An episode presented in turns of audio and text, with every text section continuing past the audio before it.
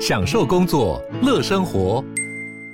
就算不在办公室，也能从容应对线上会议。HP Dragonfly 透过专业的 HP Presence 设计，内建降噪及会议快速键，搭配清晰的 Bang & Olufsen 音效，增强音讯及视讯功能。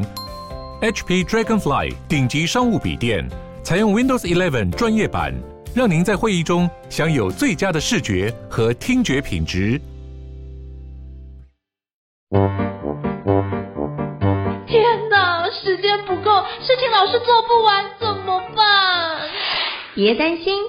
就让高效人生商学院每周陪你充充电，找到方法不抱怨。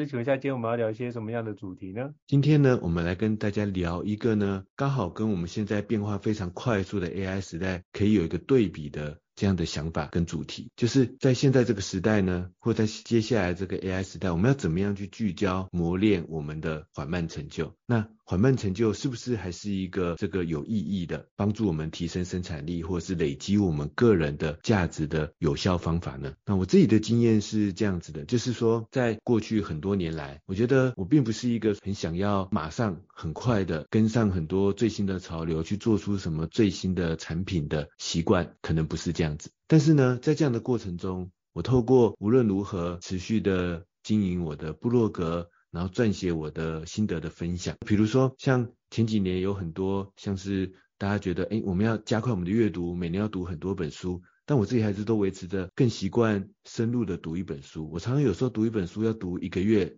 都还没有读完，但我会很深入的去读。然后在里面写非常多的笔记，然后写部落格文章的时候呢，看到很多很新的主题，但是我不会想要说，我我很快的就写一篇很单纯的这个介绍文章去跟上这个趋势，我反而会想要更多花几天，那可能会比别人慢个几天，慢个一两个礼拜，但我自己要深入的研究之后，我再把我的心得累积出来。有时候会觉得自己好像这个没办法跟上一些最新的工具。或者最新的趋势，但是无论如何，我就维持着我自己的一个节奏，就是一个深度的阅读、学习、研究，然后逐步逐步的把我一篇一篇，我觉得我写的足够完整的文章，把它这样一篇一篇的产出出来。那我觉得在这样的过程里面，其实呃获得的效果，以前几年来说，我会觉得是非常的有效的，就是无论如何，我在这样的过程中，因为持续的这个累积，然后获得了，就是得到了一个这个呃部落格文章有一定的流量，有一定的这个读者群，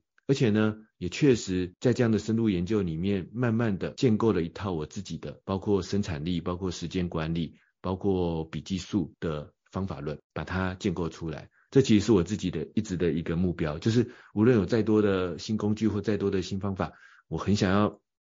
总结或者是研究。然后持续的，当然也是持续的改进一套有效的属于我自己的这个方法论。那我觉得在这样的过程中，这样子的这个持续的累积，缓慢的累积，我觉得是有效的。就是背后我们坚持一个自己的核心价值，然后有时候好像跟不上最新的趋势、最新的工具，但其实没有关系。但是你维持自己的节奏，你知道自己的核心价值追求是什么。然后一步一步的把它建构出来，慢别人一点也没关系，但关键是，你有逐步的累积，你有逐步的这个创造，然后你慢慢推进你的这个生产的结果，你就会完成或者是达到一个你自己设定的这个目标。在前几年验证起来，觉得诶好像确实是有效的。不过呢，在这几年来又觉得，哦，这个世界真的是变化的非常快。就开始怀疑，怀会有点怀疑说，缓慢成就这样子的做法，会不会真的是有效的？还是我们每个人真的应该赶快去追求那些最新的趋势，千万不能够落后于大家呢？以前会觉得落后一点也没关系，只要我们能够缓慢的逐步累积，最后一定也会有好的结果。但是比如说，就像这几年笔记工具变化的非常快，那已经不只是这个 M Note One Note 会不会太老的问题了，然后。甚至连 Notion 到现在都可能觉得有点老了，因为这几年那个像是 Obsidian，像是 Roam Research，然后甚至像呃这半年来各种笔记结合 AI，或者是各式各样的这个新的笔记或知识管理的工具不断推陈出新的这个出现，那这时候就觉得说，这时候一直坚持着自己的这个原本的这个方法论的研究，会不会太慢了？会不会是每出一个新的笔记工具，我都必须要赶快去深入的、彻底的研究一下呢？可是因为这些工具它的这个功能的变化性又真的差别太大了。比如说前几年的 Notion，后来的 Roam Research 跟 Obsidian、Logseq 这样的双向连接的工具，在功能上有非常大的变化。那我是不是每一个都要能够很深入的研究呢？或者像去年很红的 Heptabase，那变化也很大，就是。它有不同的功能逻辑，有不同的整理思维，那我是不是都要能够很深入的去研究呢？那但是这样的研究又会耗费掉非常多的时间，而且有时候会好像又要是不是要舍弃自己原本的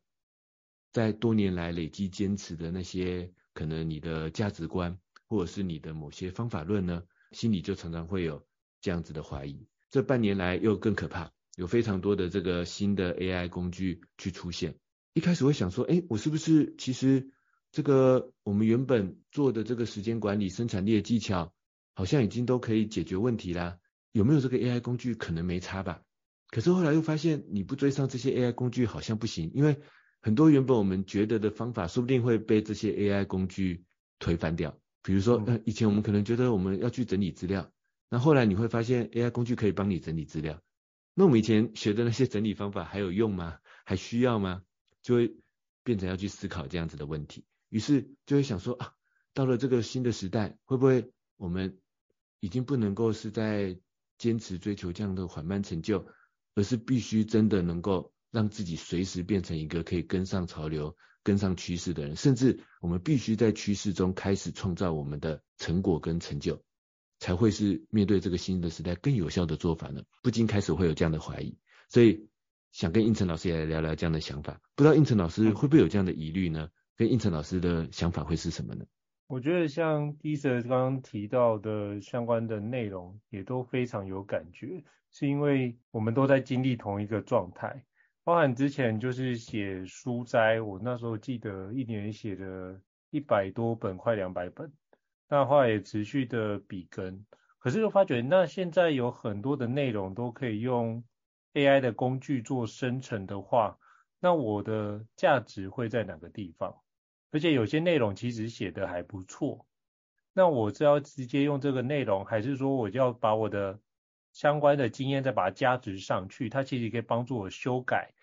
并且节省很多的时间。所以我发觉，哎，那我怎么去思考我要累积哪些内容？所以今天就是跟伊嫂在讨论，就是缓慢成就，我们能不能把那个时间点？假设从现在可能看半年，我们能不能拉十年来看？比如说像写作这件事，我就把它用十年的计划来做这件事。就是现在已经写了五本，在那写就是持续写后面几本书嘛。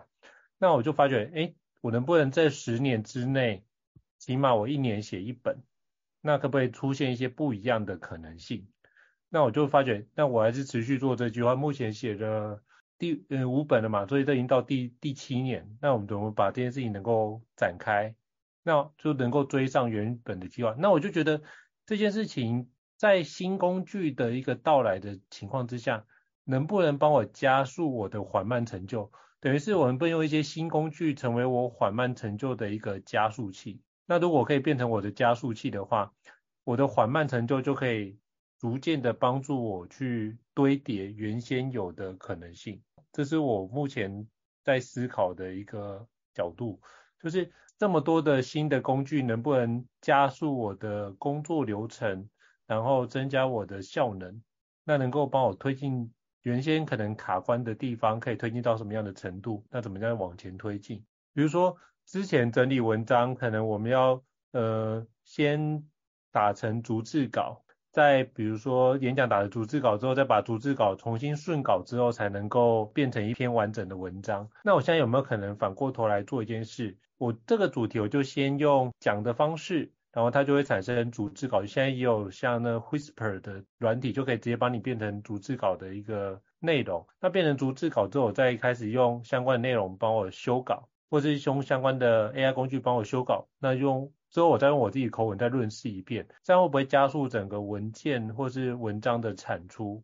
那我目前在做这样的尝试，所以缓慢成就应该是说这件事情是不是你真的想做？其实到最后我会发觉缓慢成就会坚持不下去，很多时候是我们找不到为什么要持续做这件事的那一件意义，以及做这件缓慢成就可能会带给我们的礼物那个。礼物到底是什么？像我觉得从去年到现在做 podcast 的来说，之前本来想说只是把我们两个人对话把它记录下来嘛，然后看从里面可以聊出一些什么内容，我们可以当做是一个笔耕的一个素材。但是我现在。找到一个新的意义，就是做 Podcast 现在越做越开心，因为可以透过访问不同的人，就像每个人阅读一本书的状态，然后从对方身上可以学习，再是从对方身上我可以知道，哦，原来有这样的一个坑，那我们就不要踩得那么深，我们可以就是踩浅一点，或者是透过其他人帮我们来引荐，那我就觉得这个也是一个很好的人脉连结的一个角度。那毕竟住在外县市，基本上大部分朋友都在北部。那透过这个方式做连接，我觉得也蛮好的。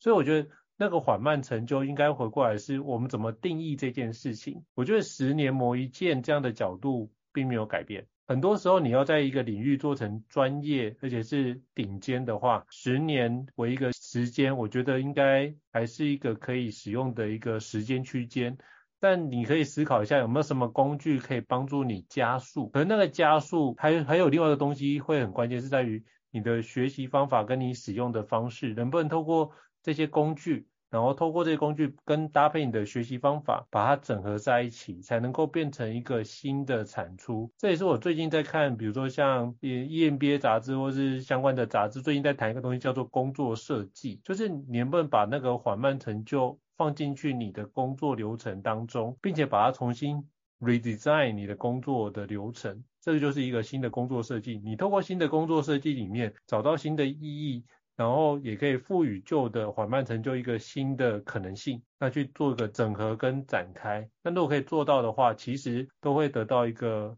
不一样的一个角度。所以这是我目前。也在思考的一个部分，就是哪些东西是不变的，那我可不可以继续持续做个十年的？那我发觉，哎，有有哪些内容是可以把它继续维持的？那么哪些东西是可以用相关工具取代的？那那些东西我怎么样去用这些工具？我就要去学习这些工具，那是帮助我去把相关内容给叠加。因为我们过去已经有做了一些成果，还不错。那我觉得这件事情，其实过去的成果也就是一种护城河的概念嘛。那已经有过去的资料的累积，所以相对的，我们的优势也比较前面一点点。那如果我们要做哪些的往前推进的话，其实也会比别人相对容易一些些，因为毕竟我们已经建立起这样的一个工作流程了。只是说我们如何运用新的工具，可以把这个工作流程再用新的方式再去做调整，或是更加节省我们的时间。所以这是我目前在看待缓慢成就，并且如何加速缓慢成就的成长。所以这是我目前的想法，那也想请教伊斯老师对这件事有什么样的想法或者是看见呢？听完英成老师的分享啊，我在想说，那我们应该要先来定义看看，我们心中觉得的缓慢成就到底是什么呢？就到底什么叫做缓慢成就啊？因为缓慢成就应该不是说我慢慢的工作，然后持续的努力。有一天我就会成功，或者是达到我的成就。我猜想缓慢成就，应成老师的想法应该也不是这样子的意思。所以到底我们在聊缓慢成就，面对这个快的时代，缓慢成就到底有没有意义？那我们要先定一下缓慢成就到底是什么。那综合刚才我的想法跟应成老师的分享，我自己对缓慢成就倒是想出了三个可能属于有效的缓慢成就的定义。第一个呢，就是无论我们有什么工具的变动，AI 的变动、趋势的变动，然后各种技巧、各种环境的变动底下，有没有什么专案是无论如何我们都要长期坚持下去，都要长期进行下去的？我们心中有没有设定一个这样的专案呢？因为我看得到这个专案对我人生，无论是带来效益，或者是带来心灵的满足，但各种层面可能的价值？有没有这样的一个长期专案，是无论怎么样的变动、怎么样的工具，我们都会坚持下去的呢？那我们要在这样的专案上去累积我们的缓慢成就。比如说，对我来说，可能是呃亲子之间的关系，我跟我老婆家人之间的关系，就像我常在我的很多知识、个人知识管理的笔记里面，常会秀出一则这样的笔记，说，哎，我跟我孩子。练习亲子沟通的一则笔记，而且我都会秀出那则笔记的历史版本的记录，然后大家一看就会吓一跳，因为就会发现那个历史版本的记录是从四年前开始，然后但是到今年可能前几个礼拜都都在一直更新，也就是我几乎每个礼拜每两个礼拜都会更新一次那一则新亲子沟通的笔记。那四年前我还记得我一开始看的是，就是那时候哎觉得亲子沟通有问题，我就去看了很多正向教养的书。但是后来呢，就像这样我觉得是有效的，但是也还不够，所以后来我又看了很多心理学的书，也也用用了很多新的这个亲子沟通的这个技巧，或者是工具，或者是这个方法，然后小孩也一直成长，他的想法也会一直改变，但是就是我觉得这虽然跟我们现在面对可能 AI 时代什么有点不一样，但我觉得本质上差不多，就是你的外部的环境、对方的想法、我们自己的想法。然后甚至你面对的方法跟工具、新的研究，它会一直不断的改变。但有件事情不变，就是我要做好亲子沟通这件事情。那我在这这个长期的专案里面，无论我觉得以前的想法，说不定被我后来的想法推翻，但以前可能某些想法就一直保留到现在。但是呢，透过持续的修正，它会变成一个更有效的一些做法。像我的很多学员看到我那则亲子沟通的笔记，常常跟我说：“医生。”我课后写新的给你，你可不可以把你那则笔记那个分享给我？他想看看我上面写下，我就我上我有算过一次，目前大概写下三十几条，我面对各种亲子沟通的困境情况，我觉得有效的解决方法。那就是我经过的这四年的时间，不断的修改，然后综合很多旧的方法、新的方法，然后跟我自己的实证研究出来的。我觉得这应该算是一种缓慢成就，就是无论我以前写在 Evernote。啊，其实现在也是写在 M Not，但假设我有一天换成 Notion，或有一天换成 Obsidian，或有一天换成 Hypnospace，但无论我换成什么工具，背后那一个我要持续修改亲子沟通笔记这个长期专案的价值，我觉得是不会改变的。无论我之前看哪本书被我后面一个方法推翻，但我要做好一个亲子沟通的这个专案，这个长期专案的价值，我觉得是不会改变的。那如果回到我个人的价值底下，我觉得，诶，我作为一个撰写部落格、分享我的方法的一个，无论以前叫做部落客，现在可能叫做自媒体，然后现在要跟应成老师一起经营 Podcast，未来说不定要一起拍 YouTube 影片，但是那一个我想要分享我的各种方法，各种我在生产力上的研究，这个长期专案它是不变的，它不会改变，我在上面持续的累积，然后持续的累积。我们的这个成就虽然不一定能够很及时的跟上或许 Podcast 的潮流、YouTube 的潮流，但无论如何，撰写文章这件事情一直持续下来，然后它会为我累积出一定的价值、一定的这个成果，并且持续在累积旧的、新的这个读者。那所以我觉得呢，所谓的缓慢成就，第一个，无论是我们的生活中还是工作上，有没有你自己设定好的一个长期的专案？这个长期的专案，我觉得甚至不是说三年、五年、十年这样的跨度，它是，我觉得这在我人生当中，我就是会想要追求的这件事情，那个有价值的事情是什么？那三年、五年、十年的意思是，它的性质跟它的样貌可能会改变。比如说，哦，前十年是布洛格，啊，后五年是 Podcast，后来变成 YouTube，哎，有可能是这样，就是它的形态可能会改变。啊，之前可能在 Evernote，后来变成在 Notion，后来变成在 Hypnospace。好，无论如何，它它工具可能有改变，样貌可能改变，但背后那一个核心的价值没有改变。那我们无论如何，无论我换到什么工具，无论我换到什么平台，背后那一个我对于生产力的研究、测试跟想法，或者背后那个我在亲子沟通上不断的想法的修正，这件事情是永远一致的。然后，并且它。让我们不断的缓慢的累积，但是，呃，这样反而可以让我们在换到不同的平台、换到不同的工具的时候，我们依然还是把握着最有价值的那一个核心的内容。因为啊，这就让我想到，其实很多时候，我发现很多人，像我最熟悉的笔记工具，我常常看到很多人换了一个笔记工具，就完全换了一整套方法，然后就重新开始写日记，重新开始做做很多这个就是新的笔记。然后我就会问说，哎，可是你前几年累积下来的那些东西，难道你不觉得有价值吗？他就说看一看也觉得还好，所以他想说透过换新工具就完全抛弃旧有的东西，然后我们就用新的工具、新的方法重新开始。然后为什么会这样子呢？我觉得很有可能是我们忽略了缓慢成就中的第一种类型，就是我们其实没有提早锁定那些你工作人生当中的长期专案，所以我们在我们的工具、在我们的研究当中做的都是一些可能很琐碎。很分散的任务，于是当时代改变了，工具改变了，环境改变了，我们会发现之前的东西好像都留不下来。为什么留不下来？是因为之前我们做的事情可能不是那种长期专案的事情。所以呢，我觉得不是缓慢成就有效没有效的问题，而是缓慢成就，我觉得它一定有效，因为人生中你是需要累积价值才会不断的叠高。但是问题是我累积的价值是分散的任务价值，还是？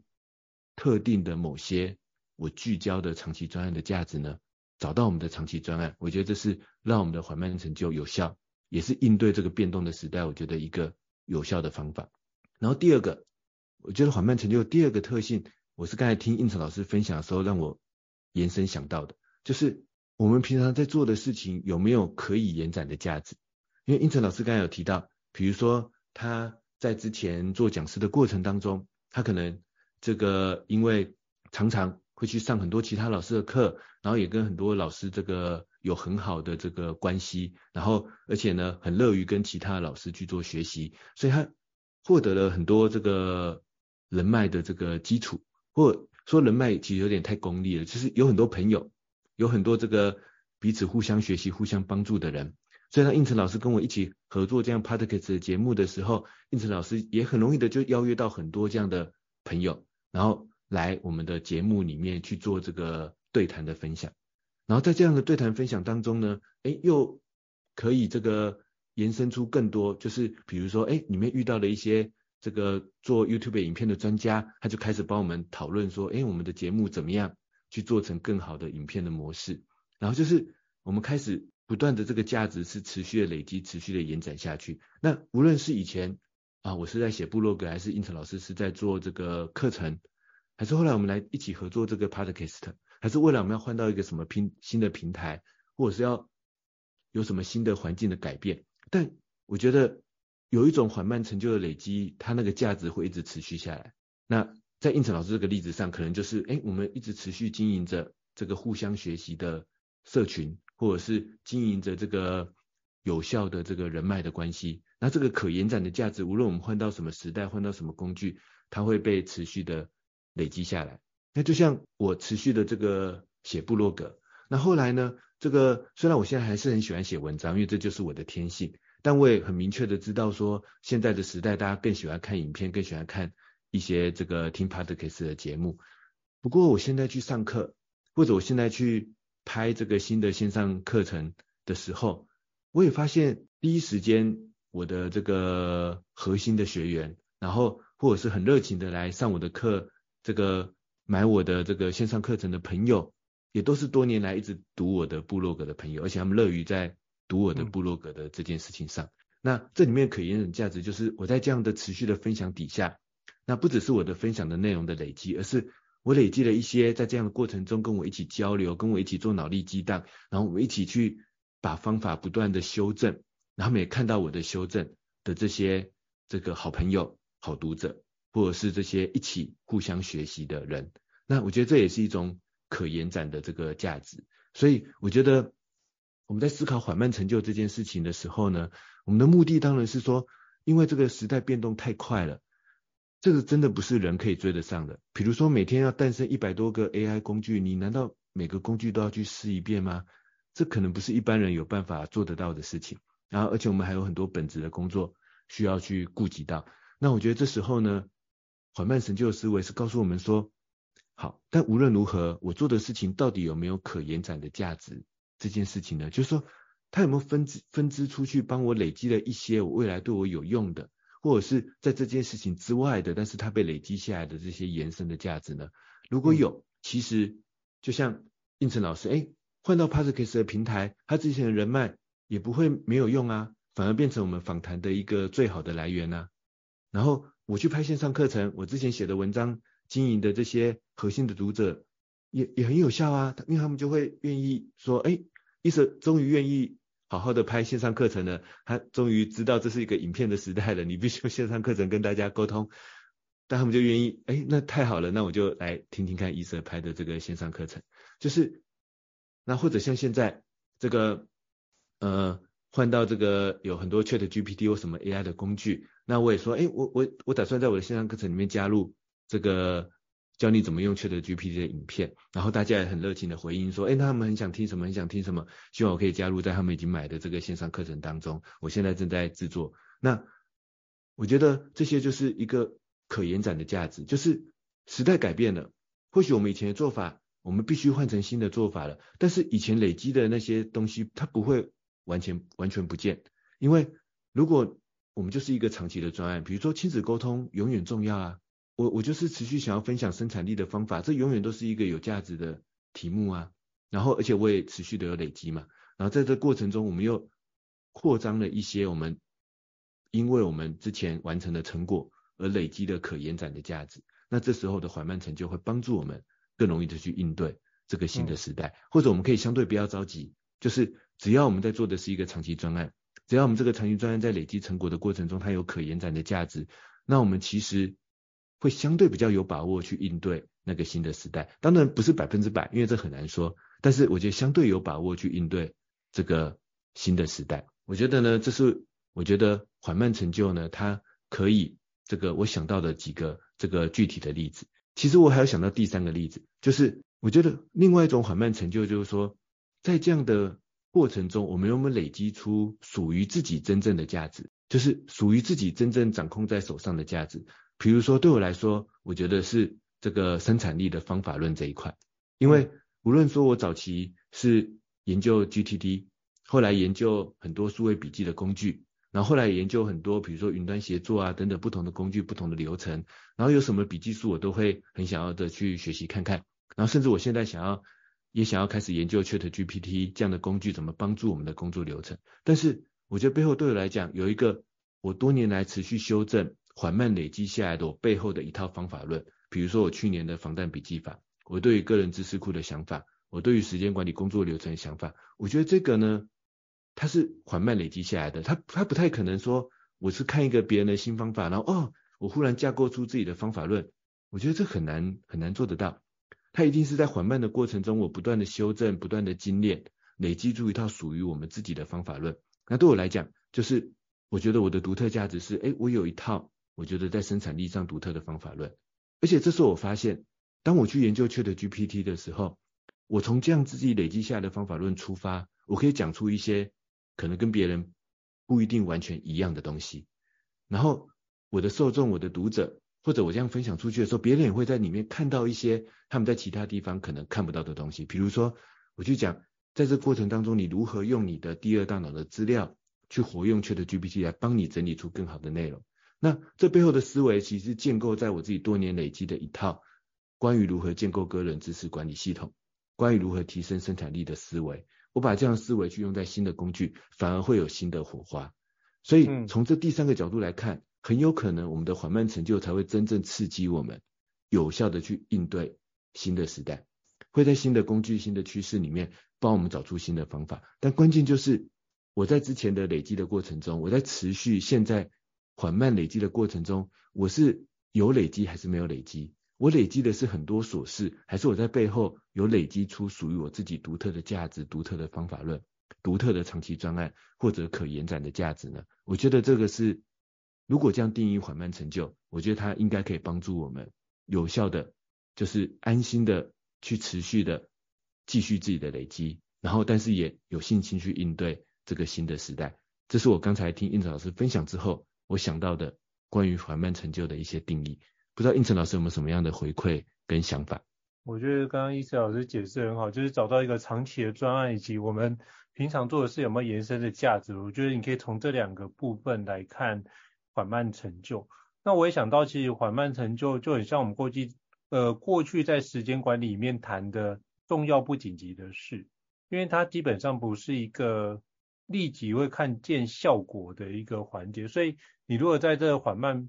成就的过程中能看到一些有趣的事哦，像我这呃这几天就会看到一个影片，我觉得很不错，这就有一个 YouTube 叫姜饼资，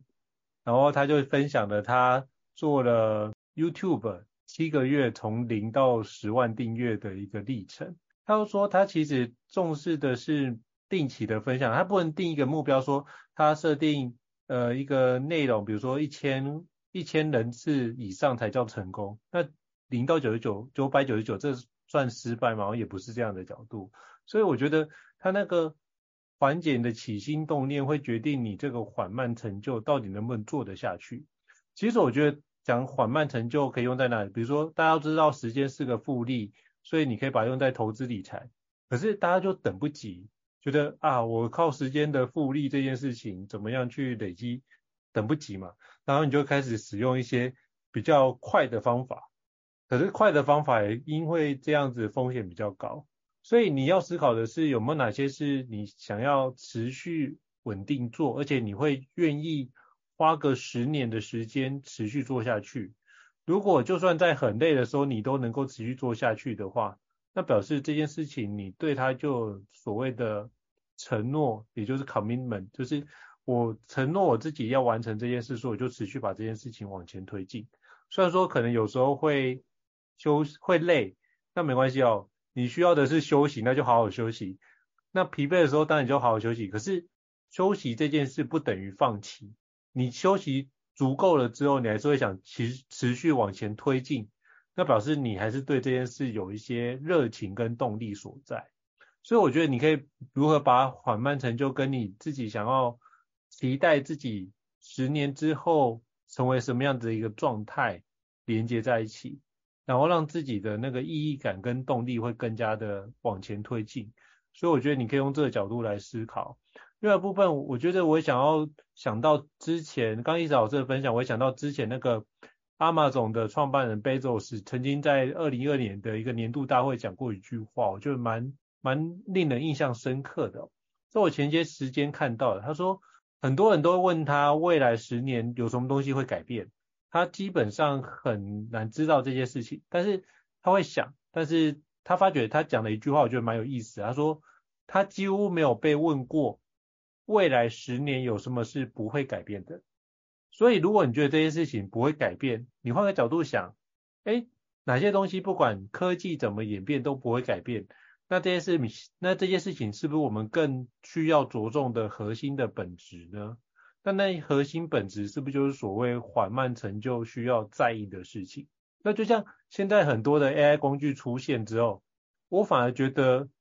像我自己看到，我我是兴奋多于焦虑的，是在于很多的内容，虽然说看到，比如说图案画个红烧狮子头，真的画一只狮子的头，然后外面有什么火在烧这种。有趣的图片，你可能一笑置之，然后觉得 AI 工具不过如此。但是我觉得你换个角度想，就是你能不能用这样的工具帮助我们提升我们的生产能力，以及帮助我们增加我们的效能？如果如果可以做到的话，那这件事情对我们来说就有意义。那能不能让缓慢成就这件事持续往前推进？那你去看看原先你困扰你无法达成缓慢成就的那些症结点在哪里？能不能运用新的工具去解决掉？如果可以运用的话，那当然这个工具对你来说真是太再好不过的状态嘛。所以我觉得还是要回到个人的身上，你怎么去看待你自己的未来十年后要过的生活？那你就以终为始的概念往回推，像以终为始这个概念，就算什么工具再出现，我相信也不会被取代掉。所以反而那些基本功的一个能力的锻炼。基本功素养的锻炼，反而会比过去其他的时代更加重要，因为现在很多的及格标准越来越高，可能现在及格是八十分或九十分。你如果把这基础功打好，你才有后面能够去做辨识以及去做判断一个重要决策的一个能力哦。所以我觉得现在反而是一个很好把基本功扎稳的状态。那些基本功如何做好，包含刚刚伊斯老师提到的。你的生产力的系统的方法论，或者是我们持续在做比根，这些都是把基本功锻炼好的一个非常重要的本质。那这些都是都是一个缓慢成就。那我们透过这个缓慢成就堆叠起来的内容，可以帮助我们去增加在其他领域的涉猎。就像我自己觉得自己在学习方法论上可能有一些琢磨，然后找到一些属于自己的一个独特的使用方式。那后来整理成那比如说 EAT 的法则，就我现在就可以套入到每一个新的领域里面，都可以用这个方法论去套，然后基本上我大概都可以。蛮快速的就可以掌握到一门新的知识的基本的框架，那我再从那个框架去延伸后续的内容，我就发觉学习的速度加加快很多，而且可以减少很多那种冤枉路的时间浪费。所以，我们如何能够让自己在建立自己属于自己的缓慢成就？那你就要去定义。就从刚刚伊草老师提到长期专案，你可不可以用做十年，或是做完这件事情之后，能不能用其他的延伸的价值，或者是可不可以用在其他领域的应用？那基本上我觉得这些你能找到，比如像伊草老师找到的是生产方法论，那我找到的是学习方法论，那基本上都是属于相对底层的逻辑。所以你要找的不只是上层的产出的追求，你更重要去思考它的本质，就像。那个你只是不断的砍柴的话，那个斧头还是会钝嘛？那你应该休息一下，把斧头给锻炼磨砺。那个斧头磨砺的过程就是一种缓慢成就，可以帮助我们经过一次的淬炼，又可以有新的一个成长的模式。虽然说每次淬炼的状态可能会有点辛苦，可能会有点不舒服，可是如果你要成就缓慢的事情的话，这都是一个必经的一个历程，甚至它会。有时候是一个循环的过程，你会发觉，哎，怎么又来了这种情况？可是那个又来了，代表说什么？是一个我们又有新的遇到新的问题，那我们要重新去帮助我们去在原有的架构底下得到新的推进。那我都觉得这样子的时候，换个心态来想，不要想又来了，这种你就有一种厌烦的感觉。你你应该想的是，哇。真开心，这件事情又来。我觉得前面加“真开心”这几个字，那个思考方式就完全不一样。所以你如何去让自己能够从好的心态的调整，然后到对于缓慢成就这件事情多一点耐心，然后多一点的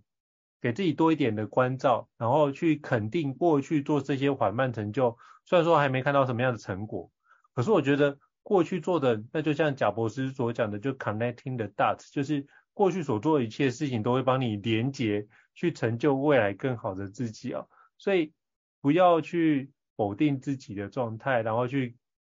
肯定自己过去的所作所为，然后并且持续坚持下去。我觉得到最后并不是他没有成果，而只是时机还没有到而已。当时机一到，这件事情就会可能产生指数型的爆发。所以我们。可以期待这样的未来，可是我们要持续在这幽暗的黑暗道路当中，可能持续前进。如果你能够持续前进，其实很多事情头过身就过，它就可以慢慢帮你找出一些新的可能性存在。那到时候当其他人都放弃，而你坚持下来，就比别人多坚持一步，那其实你就会是最后相对更多的一个赢家。所以我后来发觉，其实很多时候，如果你觉得这是一个对的方向，而且你也相信这样的一个价值，那就好好的把这件事情贯彻到底，透过你的强韧的意志、完整的执行计划，然后非常确实的执行力，然后把这件事一步一步的产出成果，那这样的缓慢成就就会慢慢的真的变成是一种成就的状态。这是我刚刚从伊思老师的内容的 echo 跟想到的一个延伸的面向。那不知道伊思老师有什么样的补充呢？我很赞同伊斯老师刚才说的一个非常关键的重点，就是我们不要否定自己过去的累积跟成就，反而是要从里面去找出真正的宝藏。因为我们之前会有那样的成绩，会有那样的累积，就表示那可能是我们工作人生当中的某些关键的问题，或者是关键的课题。那不要轻忽它，然后也不要觉得说啊。到了新的时代，我之前这些东西是不是没有用？它不会没有用，只是我们要想清楚它要怎么用。所以呢，不要因此就抛弃自己过去的这些累积这些成就。那些呢，可能就在我们没有意识的情况底下，它都是我们的缓慢成就。我们要好好运用它，拿出来，然后让它好好的来应对这个新的时代。就像前几集在聊像 AI、ChatGPT 的工具的时候，我跟胤丞老师也有聊到，用这些 AI 工具最好的做法，不是去用这个新工具，而是先回头分析自己工作流程到底是什么，遇到什么问题，有哪些自己擅长，哪些自己不擅长的地方，然后把不擅长的地方拿去让 AI 工具帮你加速。帮你补足，这个就是有效的运用自己的累积。我们都不要妄自菲薄。每个人，我们过去的累积，无论如何对我们来说一定是有价值的，它都是我们的缓慢成就。我们不要因为新时代而抛弃它，把它拿出来好好的应用。那这是我对应成老师刚才分享的一个我的启发。那不过呢，我这边也想要从另外不同的三个角度来，为帮大家的大家做一个简单的总结，就是如果我真的觉得我之前没有有效的累积缓慢成就，那我可以怎么开始呢？我相信有些朋友听众可能心中会有这样的疑惑，就是我感觉我之前啊，医生虽然说大家无论如何你过去的累积都是缓慢成就，但是我我过去真的都是很乱，然后我也找不到那些真正的有效的累积是什么，或许有些有用啦，但是大多数真的找不到。于是我想开始能够用缓慢成就的方式。然后让我在这个新的变动的时代里面更安心，但又又能够有效的成长推进。那这时候可以怎么开始呢？那我们刚刚有讲到，缓慢成就其实有三种角度：第一个是长期专案，第二个是你做的事有没有可延展的价值，第三个是你做的事有没有自己独特的价值或独特的方法论。那从这三个角度来看，要怎么开始缓慢成就呢？比如说长期专案，要怎么开始一个长期专案的缓慢成就呢？我建议的做法是这样子的。我们好好检视我们现在手边正在做的事情。我们手边正在做的事情，其实就是我刚才讲的，就是它就代表着我人生当中某些重要的课题。要不然我现在在干嘛在做它？即使你觉得它是琐事，它可能都代表着某些你工作生活当中重要的课题。所以我们现在才在做它嘛。要不然我早就放弃了，我早就完全不想理它了。即使我做的很痛苦，它都代表着某些有效的课题。只是我们现在可能只聚焦在做法，而做法。手段，那些是会一直改变的，工具技巧，这些都是会一直改变的，它会跟着时代改变，会跟着你的环境改变。但是我们要追问，我们现在手边的那些难题，手边正在做的事，背后有没有一个终极的价值？有没有一个长期的价值？比如说，每天都跟孩子在吵架，每天都在想各种方法去那个威胁孩子，或者是说服孩子，或者是讨好孩子，